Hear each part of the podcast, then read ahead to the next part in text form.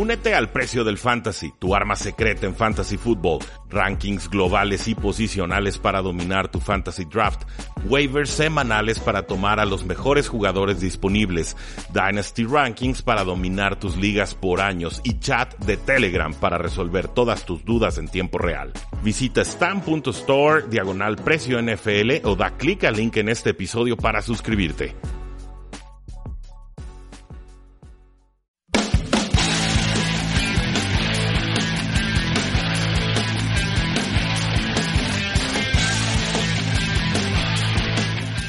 Saludos a todos y bienvenidos a Tres y Fuera, donde la NFL no termina y nosotros tampoco. Mi nombre es Rudy Jacinto, me encuentran en Twitter como arroba NFL y el día de hoy es para mí un gusto poder transmitir desde el Tecnológico de Monterrey Campus Guadalajara a través de una señal de Facebook Live que tenemos tanto en eh, Sinapsis eh, Medios como en el Facebook de Tres y Fuera. También lo encuentran en mi en cuenta de Twitter, arroba NFL. Y también creo que estamos en nuestro canal de YouTube Live, así que se pueden ir suscribiendo para que les lleguen las notificaciones y así puedan interactuar con nosotros en tiempo real. Muchísimas gracias, por supuesto, al Tecnológico de Monterrey, a Marius Kanga, que está en los controles operativos, y a Oscar, que decidió salir del retiro, tal como Josh McCown a los 40 años, Ah. nuevo quarterback suplente de las Águilas de Filadelfia. Oscar, ¿cómo estás? ¿Dónde estabas? Me duele la comparación, pero gracias, un gusto. Por fin estar de regreso. Estaba atorado en la chamba, anduve ahí este, haciendo unos viajes, pero aquí estoy justo a tiempo para antes de que inicie la temporada y no sé si me pueden ver en la cámara, pero traigo la playera, la mítica. ¿Cuál- el uno de todas? Kyler Murray. Ah, excelente. Para que no podamos difamar Sí, de claro, Kyler Murray, le íbamos a despotricar contra él, pero como está Oscar, entonces nos vamos a guardar un poquito Sí, más. esco- escogí la peor semana para regresar. Eh, Sí, de hecho, estuvo mejor la semana 1 que la 2 de pretemporada. No se preocupen, lo más importante de la pretemporada es que no importa. Así, sencillo. sí. No, bueno, por lo menos el resultado. Para los jugadores que están peleándose un puesto, por supuesto que es una vida o muerte, pero eh, no importan los resultados. En serio, importan más las actuaciones individuales. Creo Sí, yo. eh, así que te fijas más en el uno contra uno que hay entre ofensivo y defensivo más que el plan de juego, cómo se vio como un conjunto. Es más como un tryout, por así decirlo. Son, son entrenamientos muy bien cobrados por la NFL al momento de, pagar, bueno, de vender boletos a los aficionados. Vamos a tener muchas noticias el día de hoy. Nos vamos a enfocar en las actuaciones más destacadas que nos dejó la pretemporada semana 2, sobre todo con un enfoque hacia el fantasy fútbol. Sabemos que muchos de ustedes están a punto de realizar sus drafts de fantasy, entonces no queremos que lleguen desprotegidos a estos asuntos. También vamos a comentar pues muy poquito Antonio Brown, el divorcio que parece ampliarse entre Ezekiel Elliott y los Vaqueros de Dallas y también una renovación muy importante de un linebacker que justamente está con los Vaqueros. Y quisiera comenzar con esa noticia porque eh, la forma en la que Jalen Smith se lastima en un juego de tazón, eh, lesión de rodilla brutal, se rompe todo, lesión de nervios, o sea, literal no, no tenía sensibilidad, no podía ni siquiera levantar la punta del pie. Eh, un doctor de los Vaqueros de Dallas fue quien realizó el análisis médico y lo compartió con el resto de la NFL. Obviamente se guardó un poquito de información porque fueron los mismos Vaqueros de Dallas quienes lo seleccionan. El primer año prácticamente perdido, el segundo muy poco y este último vaya que jugó muy bien. A los 24 años es un jugador de todos los downs, primera, segunda, tercera, cuatro capturas de coreback, cuatro pases eh, bloqueados, dos fumbles forzados, 121 tacleadas y por eso los vaqueros de Dallas deciden recompensarlo con una extensión de contrato por 5 años y 64 millones de dólares, incluyendo 35.5 millones eh, garantizados. Nos quedan con nombres por renovar con los vaqueros de Dallas, Amari Cooper, Dak Prescott, quizás Ezekiel Elliott, eh, por ahí Byron Jones también, el safety. Pero primera impresión de, de- de esta situación, Oscar, creo que es parte importante, Jalen Sí, de este sí. renacer defensivo de los vaqueros. De la situación se me hace un poco extraña porque que el primero en renovar fue un linebacker se me hace un poco como que nadie esperaba esto. La renovación en sí me encanta, eso lamentablemente es el segundo mejor linebacker de su equipo, pero es un gran linebacker en cuanto a la liga y está con los nombres grandes, es joven, este, evidentemente se recuperó bien de la lesión, tuvo un gran año y se me hace un precio justo, se me hace que le garantizaron poquito más de la mitad, no no complet, no obviamente no a números altos como estamos acostumbrados a ver para otras superestrellas, pero creo que brincaron antes para ahorrarse un poco de dinero y les salió bien. Completamente de acuerdo. El jugador quería quedarse, quería cobrar ya. El equipo le dice, bueno, pues danos cinco años, danos un descuento, digamos, del precio de mercado o lo que puede ser el precio de mercado que se está disparando el salary cap. Creo que ambas partes salen ganando. El tema aquí es que, bueno, el dueño Jerry Jones se burló, o bueno, sacó un comentario bromista sobre Zeke Elliott diciendo, eh, ¿sí fue burla? Porque me decían en redes sociales que estaba exagerando. No, yo creo que son tácticas de guerra para que haga sentir a Elliott presionado, para hacerlo sentir como que, mira, no te necesitamos tanto como crees. Obviamente es mentira y todos lo sabemos e incluso él lo sabe. Pero no, no sé si por ahí sea la manera de llegarle, sobre todo a un corredor, esta raza, estos corredores que les encanta hacer drama en la NFL. Es correcto. Eh, el chiste, básicamente, Tony Pollard, vamos a hablar de él, eh, corredor, cuarta ronda, Vaqueros de Dallas, un buen partido en esta semana 2 de pretemporada. Obviamente Ezekiel Elliott no jugó, sigue eh, pidiendo una renovación de contrato, está ausente del equipo. Estaba en Dallas. Después de este comentario, sí, después de este comentario de, Jerry Jones, se regresa a México. entonces se sintió ofendido. Sí, claro, no, de hecho salió su agente a decir que lejos de encontrarlo chistoso se sintieron ofendidos y fue un poco irrespetuoso. Sí, definitivamente. Y dice Jerry Jones, bueno, le preguntaban sobre Ezekiel Elliott si esto significa que medio lo pueden reemplazar o cómo van a combinar a los dos jugadores. Y Jerry Jones básicamente dijo, ¿quién es Zeke? ¿No? En inglés, Zeke Who. Eh, que me parecería un gran slogan de playera para los que creen que, el juego terrestre no importa. Zeke Who, este, creo que vendería bastante bien. Pero eh, no es la primera vez que Jerry Jones se le van los comentarios, las cabras al monte. No, claro que no, pero pues es lo que pasa cuando eres dueño, GM y...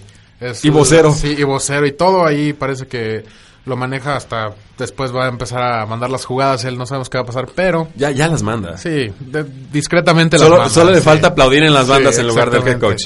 Pero vamos, eh, el tema aquí es, creo que Zeke y Vaqueros se van a reconciliar en algún momento. Va a ser por buen dinero. El asunto aquí es que Zeke quiere cobrar más que Todd Gurley. y los Vaqueros no. se lo quieren dar. Y el asunto también es que el, contrato, digamos, importante de corredores más reciente es el de Le'Veon Bell con los eh, New York Jets, que es alrededor de unos 45 millones de dólares, no los 60 y tantos que firmó Gurley.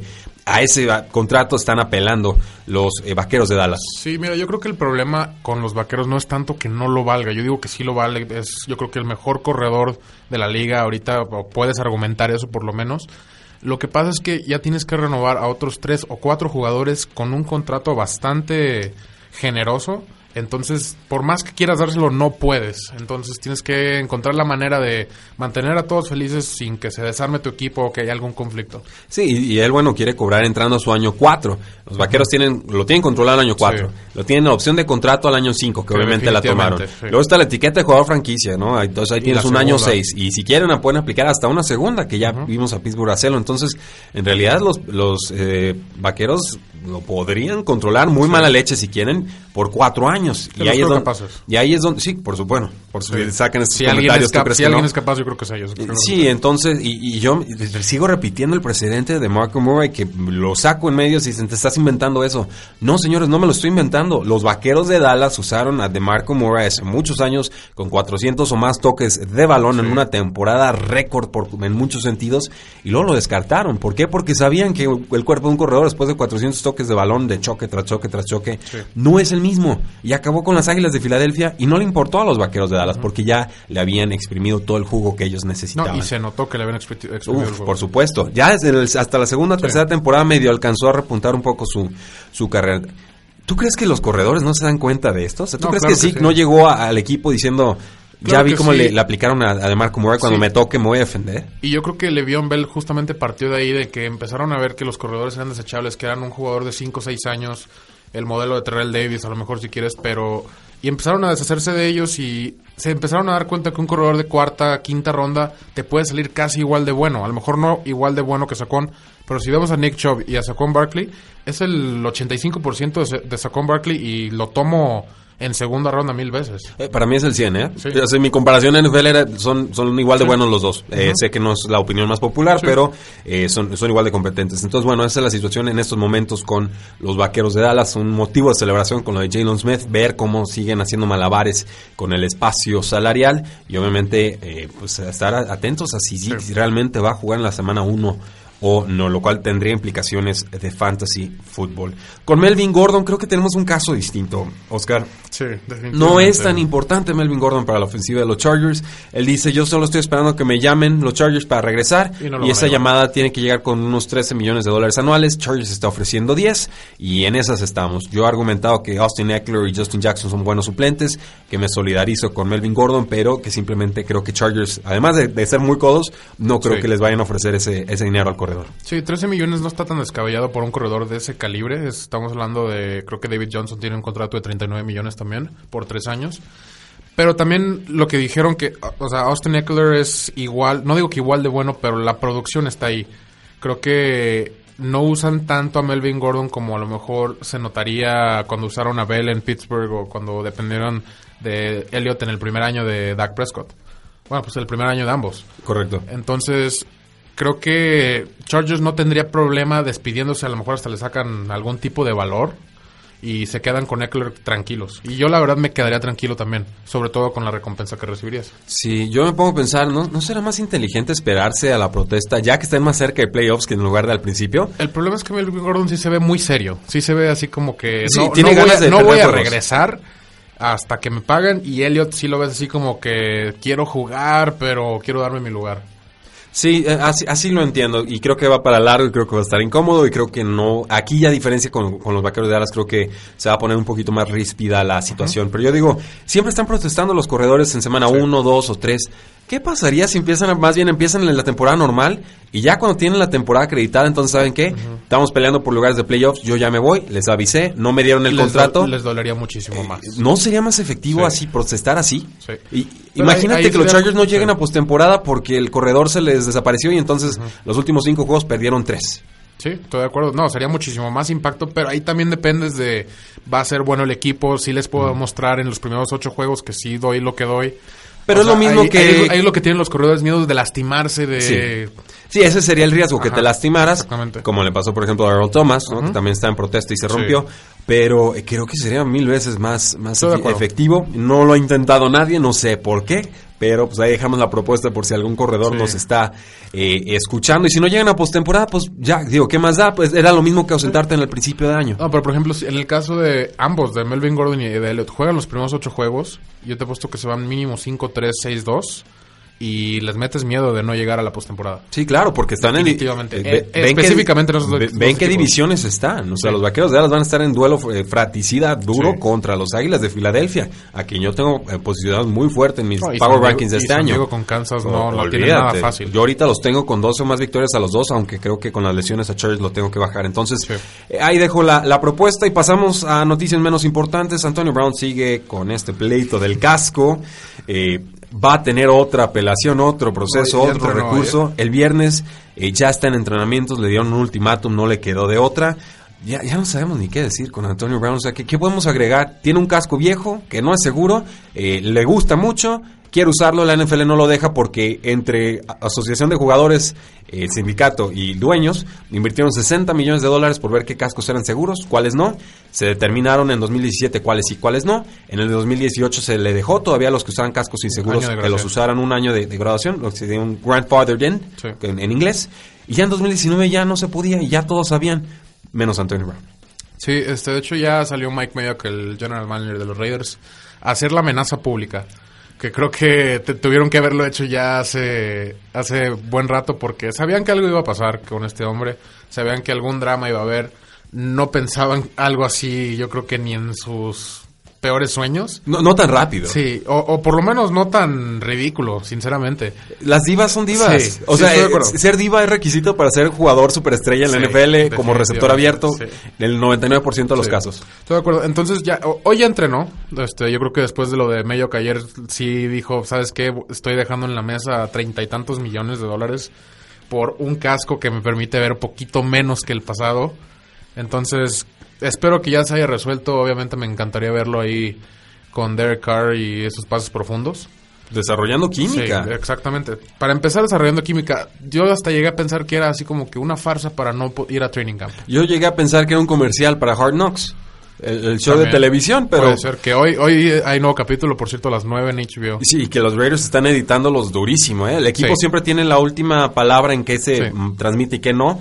Y, y para mí, según es leído a través de Peter King, le están censurando, pero Sí, me imagino. sabroso. No, y con Gruden ahí se- ha de estar ahí la cosa caliente. Hombre, olvídate. Bueno, pasamos entonces a los juegos de pretemporada, semana 2. Ni siquiera vamos a leer los resultados porque son lo menos importante de todo el asunto. Pero sí queremos destacar algunos nombres que han empezado a brillar, algunos que comenzaron a decepcionar. Y arrancamos entonces con las Águilas de Filadelfia que han perdido a dos mariscales de campo. Por fortuna, ninguno de ellos se llama. Carson Wentz. Primero, Corey Kessler, que llega de los eh, Jacksonville Jaguars. eh, duró siete jugadas, le pegaron espantoso, está en el protocolo de conmoción.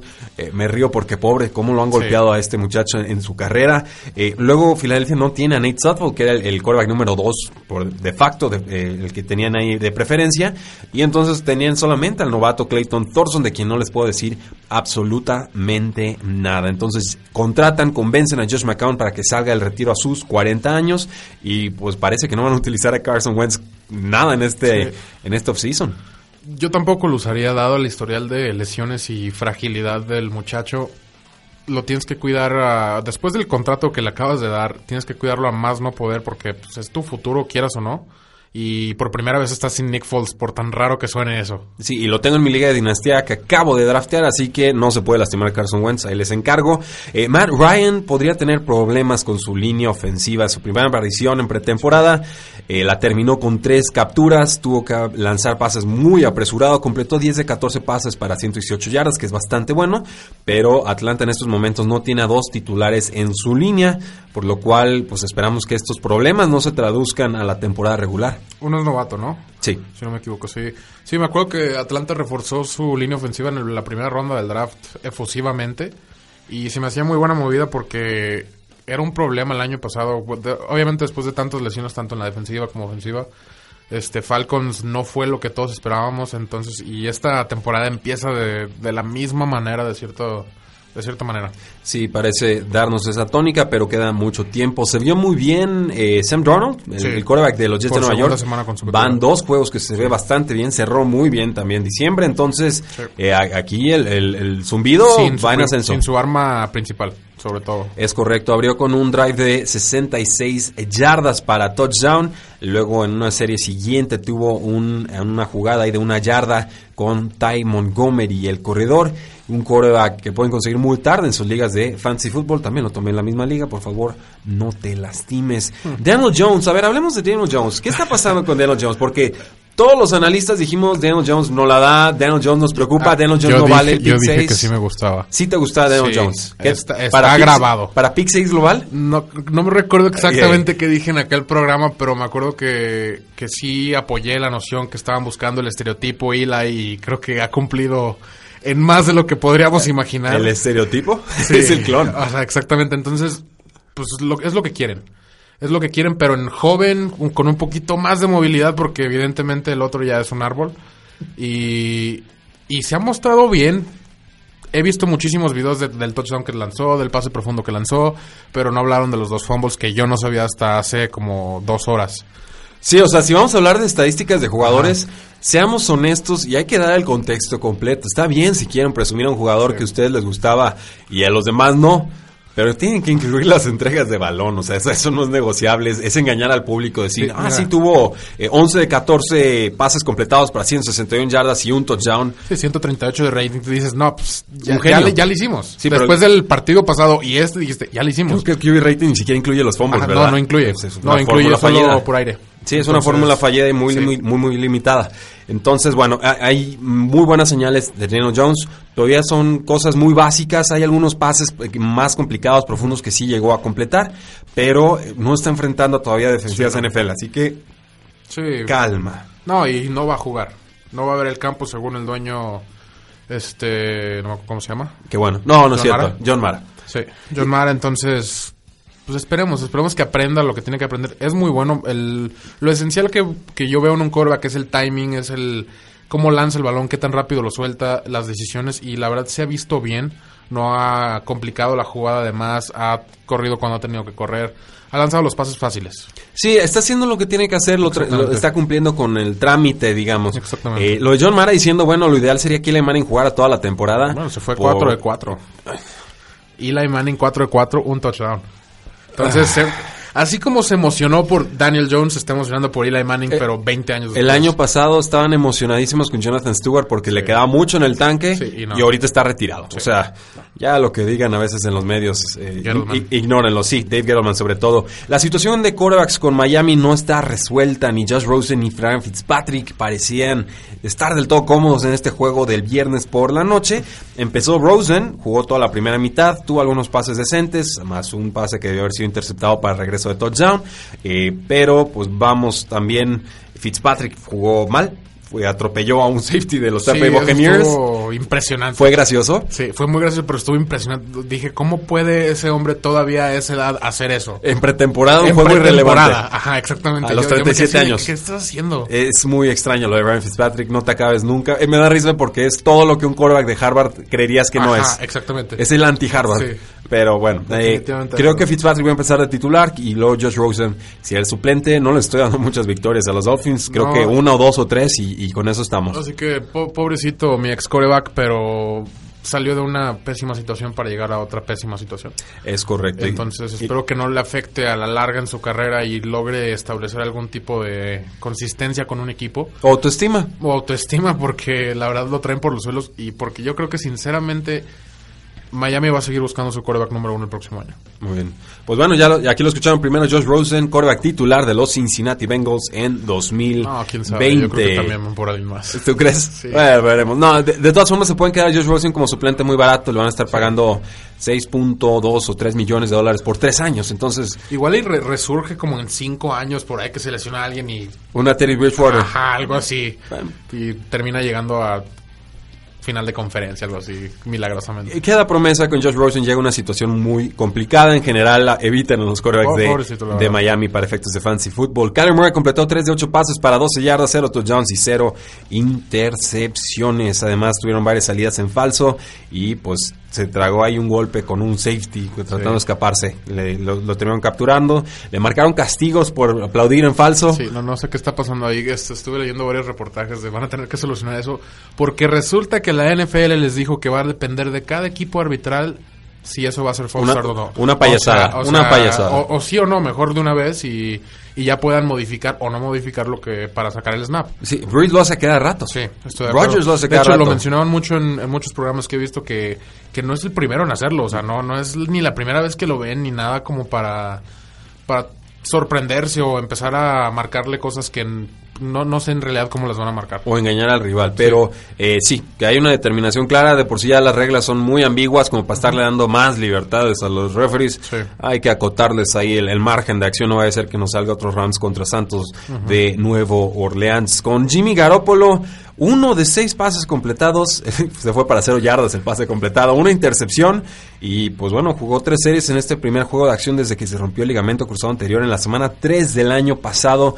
Han habido eh, comentarios muy dispares, ne- neutros, unos buenos, unos malos, más malos que buenos en training camps y en este juego se vio ya francamente mal. Debió haber sido interceptado dos veces, uno de esos lo soltó la defensiva, hubiera sido un pick six del cornerback en la segunda posesión y además pues eh, en una práctica lanzó cinco intercepciones Sí, consecutivas antes de completar un touchdown a, a Jalen Hurd. Entonces, Sí. a mí me gusta Jimmy Garoppolo, me había gustado Claro. su carrera. Comienzo a sospechar que por más que la rodilla medio esté, le está costando y mucho, ¿eh? Lo veo muy oxidado. No, sé si lo forzaron, lo apresuraron a regresar o cuál es la situación, porque estoy seguro que en San Francisco los fans están urgidos de algo, de lo que sea. Tienen nombres por todos lados y nomás no han visto nada de producción. Entonces, yo creo que, mira, yo confío en Kyle Shanahan en cuanto a calidad. No me preocupan las intercepciones ni, ni nada al respecto de, de si le fue mal o no pudo completar un pase, lo que sea. Eso no me, no me preocupa tanto. Lo vi, lo vi jugar en vivo, lo vi este, despedazar a los Cardenales en su primer, en su debut. Ah, cómo olvidarlo. Sí, exactamente. Fue por una patada fallada. es correcto, de un jugador que ya está Sí, retirado. Exactamente. Entonces, recuerdo muy bien esa noche, recuerdo oh, otros juegos que le he visto. Lo recuerdo desde colegial, yo lo quería para mi equipo. Este, entonces no me preocupo por ese lado. La cuestión de la rodilla es no, no sé si esté jugando con miedo. Eh, Sí, pareciera. Ajá, Creo que es eso. lo que yo, yo logré ver. No sé si le falta agarrar confianza. Este, yo creo que esperaría verlo un poco más este siguiente juego a ver si logra quitarse ese el oxidado que trae. Sí, porque si no vamos a ver a Nick Mullins más pronto que tarde en esta temporada. Que no me desagrada.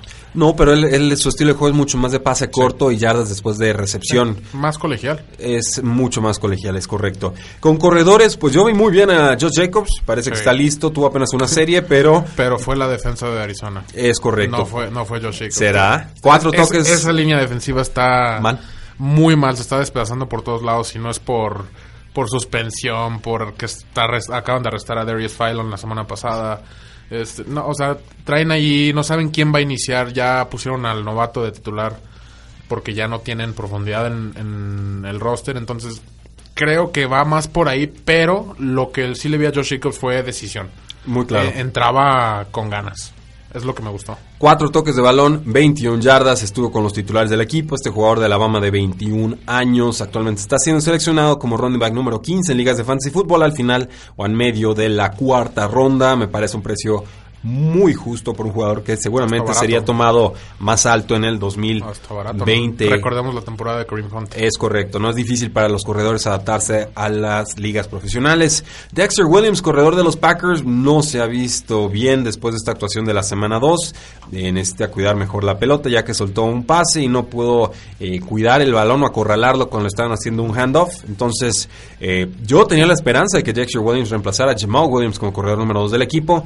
Queda tiempo, Jamal Williams creo que le va a costar ajustarse a este ataque por zona que quiere implementar Matt LaFleur, pero lo que hemos visto de Dexter Williams no alcanza definitivamente para pensar en una sustitución de roles. Eh, hablamos de Tony Pollard con los vaqueros de Dallas. Eh, se ha visto bien, y lo han comparado. Eh, así- era el suplente de Gerald Henderson en, en la Universidad de Memphis.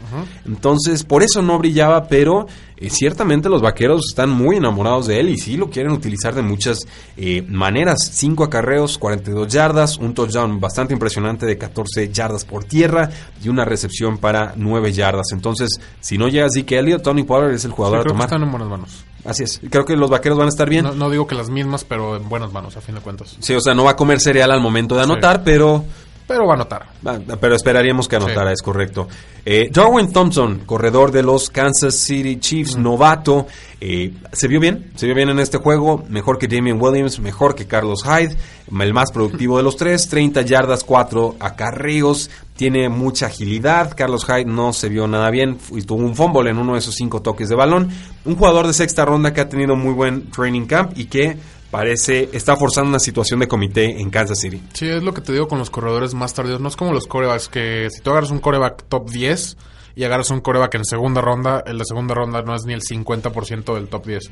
Un corredor tú ves mucho más acercado los talentos cuando llegan a la NFL. Por ahí creo que fue Todd Gurley que dijo que es mucho más fácil la NFL que colegial para un corredor. No sé si por los estilos de juego. Entonces creo que están en buenas manos. Ahí Kansas cada año tienen un comité de a ver quién se va a quedar y termina quedándose el que menos esperas. El mismo. Con receptores abiertos, eh, parece importante Cole Beasley para el ataque de los Sí. Buffalo Bills. Va a ser eh, un gran alivio para Josh Allen tenerlo en esta ofensiva. Cinco pases atrapados, 54 yardas. Parece que están desarrollando química. Y sobre todo, pues ayudarle a Josh Allen para que no todo tenga que ser el Sí, pase es- profundo. Es lo que te iba a decir. El pase profundo vimos que no funcionó muy bien, no tan bien como esperaríamos con ese brazo que tiene. Y va a ser, como dijiste tú, una válvula de alivio. Alguien con quien hacerte el balón rápido porque no puede estar corriendo todo el- toda la temporada. Receptor abierto 77 en ligas de fantasy fútbol, ronda 21, lo pueden tomar de forma absolutamente gratuita. Nicole Hartman se vio bien. Sí. Más velocidad para los Kansas City Chiefs porque obviamente eran muy lentos y su ofensiva estaba sufriendo mucho. Ajá. Este jugador de segunda ronda tuvo, bueno, tiene dos touchdowns a lo largo de dos juegos de pretemporada. Este a vez anotó con un toss, una, una jugadita Sí. sencilla de 17 yardas que recibe de Chad Henney para la única anotación de los Chiefs en este partido y además pues va a agregar valor en, en regreso de, de despejes por lo cual pues, hay que ponerle el ojo por si hay una lesión con Jarek Hill o con Sammy Watkins. Actualmente receptor número 62 en ligas de fantasy fútbol final de la ronda 14 mucha velocidad lo tomaron alto. Kansas City desarrolla bien a sus receptores. No se olviden de Nicole Hartman. Sí, yo creo que en su momento lo tomaron por la situación de Tyreek Hill, si, por si tenían que buscar un reemplazo urgente en ese momento. Ha llenado los zapatos, aunque no fue necesario. Porque no lo suspendieron, pero se, es rapidísimo. Vi la jugada de la primera semana y corrió como Tyreek Hill. O sea, va a estar difícil cubrir uno de cada lado. Va, va a estar interesante para los safeties. Me, me imagino a, a Patrick Mahomes y Andy Reid viendo ahí en su Tú cuarto de guerra. Sí. eh, Tú lánzala, a ver quién, lo- a ver quién alcanza. Si dejas de correr, te cortamos, ¿no? Ajá. Pero corro muy rápido. Si dejas de Tú correr. corre. Sí. Al- algo así me imagino Sí, de, de 80 regaño. yardas y... Y touchdown. Sí. Increíble. Eh, Josh Gordon regresó. Ya no está suspendido. Sí. Va a ser importante Me para gustó. Patriotas. A mí también. Creo que la NFL está tratando de suavizar su política de castigos por, por sustancias, pues, específicamente por marihuana. Lo que dejara así en libre a Tariq Hill sí parece muy sospechoso, muy extraño si no hay explicación de por medio.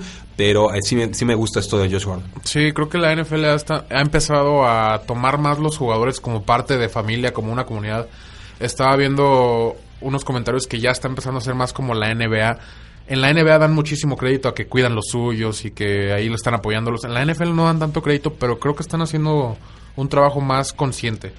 Están ayudando, ya creo que implementaron una- unas nuevas reglas de tener a alguien que, un psicólogo en el equipo de planta, ya obligatorio, entonces creo que esto de permitir a Josh Gordon regresar a algo que teóricamente debe de alejarlo de los problemas que tenga, ya sean personales, por abuso de sustancias, lo que sea, es algo bueno y al- sobre todo que en los Patriotas se ha visto que le han dado un apoyo continuo a Tom Brady en redes sociales, Edelman, entonces creo que es algo bueno. Eh, Sí, sí, comparto la, la idea. Está fumando hierba. O sea, hay crímenes mucho más graves en partes de Estados Unidos, ya ni siquiera es crimen, entonces...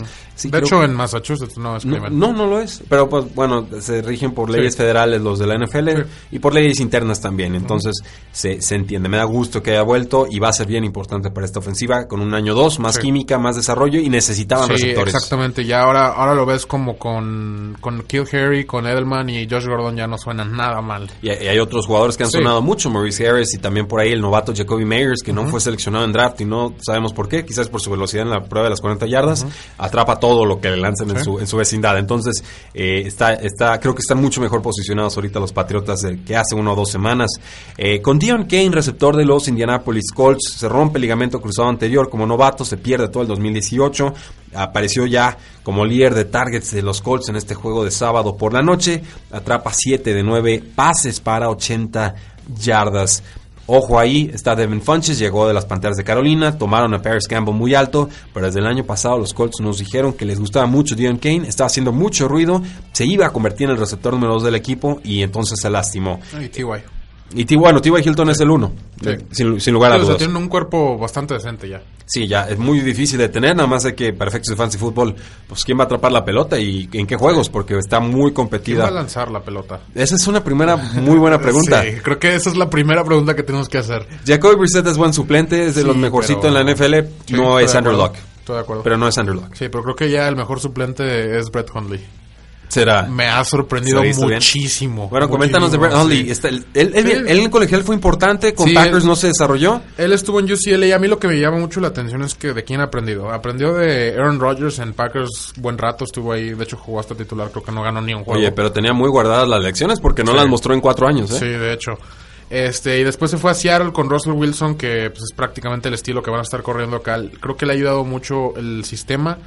Le ha sentado bien y la verdad ha tenido buenos juegos. Este último se fue 10 de 15 para 139 y un touchdown. Y en la 1, creo que fue aún mejor. Si me permites, la estadística que tengo aquí es de, de 10 de 14, 104 y un touchdown también. Vaya. O sea, ni una intercepción, dos touchdowns.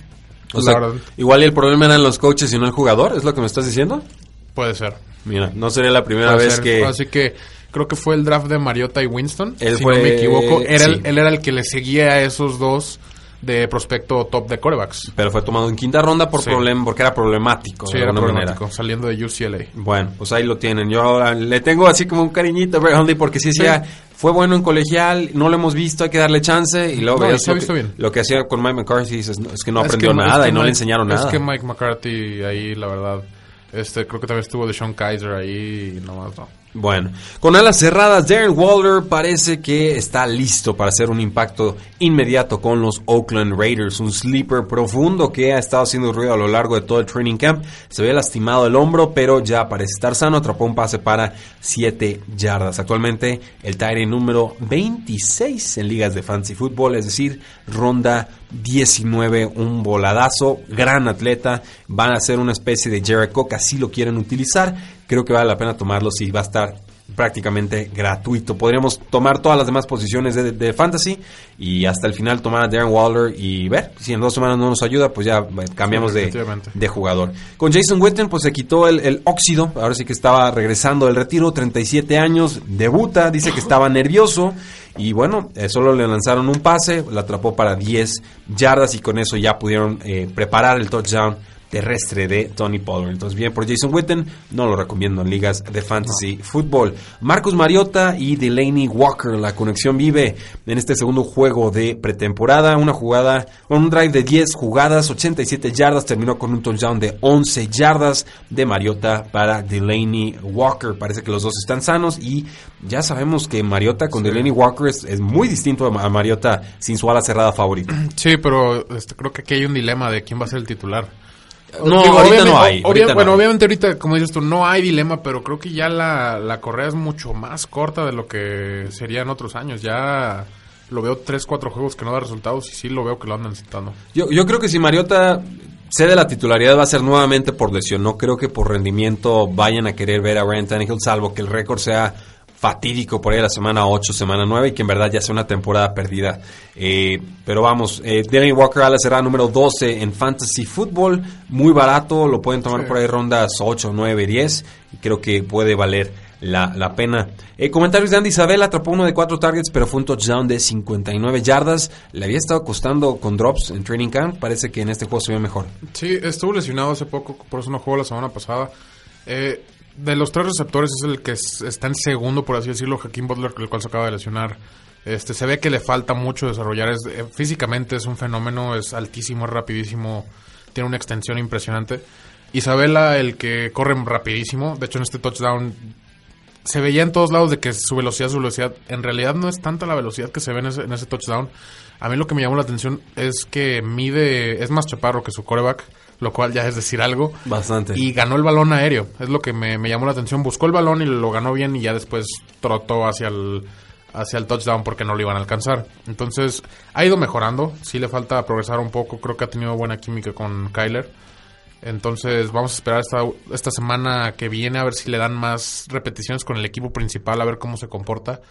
Entonces, me gusta, me gusta lo que he visto ahorita. Sí, bueno, así, mi, mi perspectiva con Arizona es, ahorita no estamos viendo absolutamente nada de las jugadas, están fuera de ritmo, están guardando a Kyler Murray, está bien, va a impresionar, tiene mucha precisión, es muy rápido, el pase profundo que tiene es hermoso y, eh, y van a jugar una ofensiva mucho más agresiva y rápida. Entonces, eh, no se desencanten tan rápido con los Arizona Cardinals. Este es modelo de ataque del Air Raid con forwards, con cuatro verticales atacando los espacios a, a, voluntad de los receptores. Fue diseñado precisamente para compensar una falta de talento contra los rivales. Texas Tech, que es de donde viene eh, Cliff Kingsbury y es obviamente adepto del Air Raid, siempre estaba en la pelea contra equipos más talentosos, más fuertes al ataque y en defensa. La conferencia de Oklahoma, Texas, los Longhorns. No tienen nada que hacer ahí este, y competían. sí, de hecho se quejan mucho de que Kingsbury no, no tuvo récord positivo.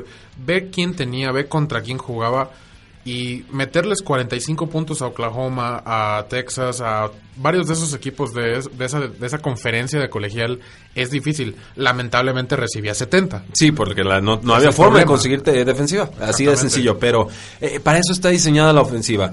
La pregunta es, bueno, ya adoptada al 100% en profesional, ¿va a funcionar? Y ese es el gran experimento. Creo que no lo hemos visto al 100%. Siempre ha habido... Chip, Probadas. Chip Kellys por ahí, por acá, pero nunca dedicado 100% con un coreback que se adapte al sistema y que... Y que haya crecido en el ah, sistema. Exactamente. Entonces, aquí lo vamos a ver desde año 1.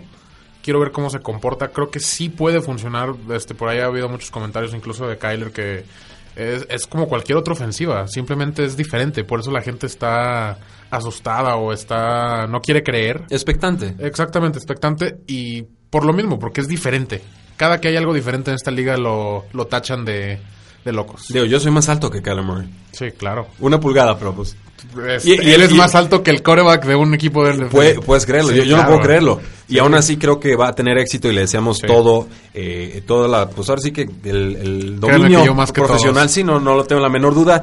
Último apunte, Manuel Sanders regresa a una ruptura de tendón de Aquiles, dice que se sintió muy bien en este juego de Monday Night Football contra los San Francisco 49ers, tiene 32 años, hay riesgo de que se vuelva a lesionar, por supuesto, pero en ocho y medio meses ya está prácticamente al 100 según él. Entonces, sí, su ADP en ligas de fantasy fútbol va a estar subiendo, pero sobre todo su impacto con los Denver Broncos va a ser clave porque no tienen un grupo de receptores abiertos consolidado. Él debería ser la opción de pase número uno. Cortland Sutton como amenaza profunda por un lado, quizás Tim Patrick amenaza profunda por el otro. Noah Fant. Eh, Noah Fant como ala cerrada sumamente atlética en el molde de un David eh, Njoku de los Cleveland Browns, por ejemplo. Y, y de Sean Hamilton como Big Slot atrapando pases en corto. Entonces... Ya, se le empieza a ver forma. Está bonito. ya se le empieza a ver forma. Lástima de coreback. ¿Cuál de los dos? Lástima de corebacks. Los dos, exactamente. No, no, bueno, hay que darle chance a Drew Locke. No, Drew Locke ya se, vio, mejor. Mejor, sí, estoy de acuerdo. Ese Hall of Fame creo que llegaron todos así como que, buenas tardes, no sé qué vamos a hacer, pero pues lanza el balón. Pero péguenme. Sí, o sea, se vio muy mal, pero ya como que dijo, y ahora sí ya entramos a, a los golpes, ya entramos a temporada. Así que ya, ya se relajó, jugó mejor. Y queremos que todos los jugadores novatos tengan éxito. No, no ganamos absolutamente nada si se confirma un mal análisis o perspectiva que tenemos de un jugador y se confirma en la NFL. Al contrario, que nos demuestren que estamos equivocados y que tengan longevas carreras y que sean de impacto para sus equipos, porque así mejorará el producto de la NFL y así tendrán eh, el futuro de sus familias y de sus generaciones y generaciones y generaciones asegurado. Y eso me daría muchísimo gusto. Le damos gracias a Rudy Mann que está con conectado. A Jonathan Gaviria nos dice un saludo desde Medellín y gracias por el programa. Y con eso creo, Oscar, que nos estaríamos despidiendo el día de hoy. Muchas gracias. A ti. Eh, no olviden seguirnos en todas nuestras formas de contacto. Estamos en Facebook, Twitter, Instagram, YouTube, en Apple Podcast y también en Spotify para que se suscriban a este su, su podcast. Este episodio se va a subir ahí, se va a alojar. Y por supuesto, el resto de la semana también tenemos contenido exclusivo para todos ustedes. Porque la NFL no termina y nosotros tampoco. Tres y fuera.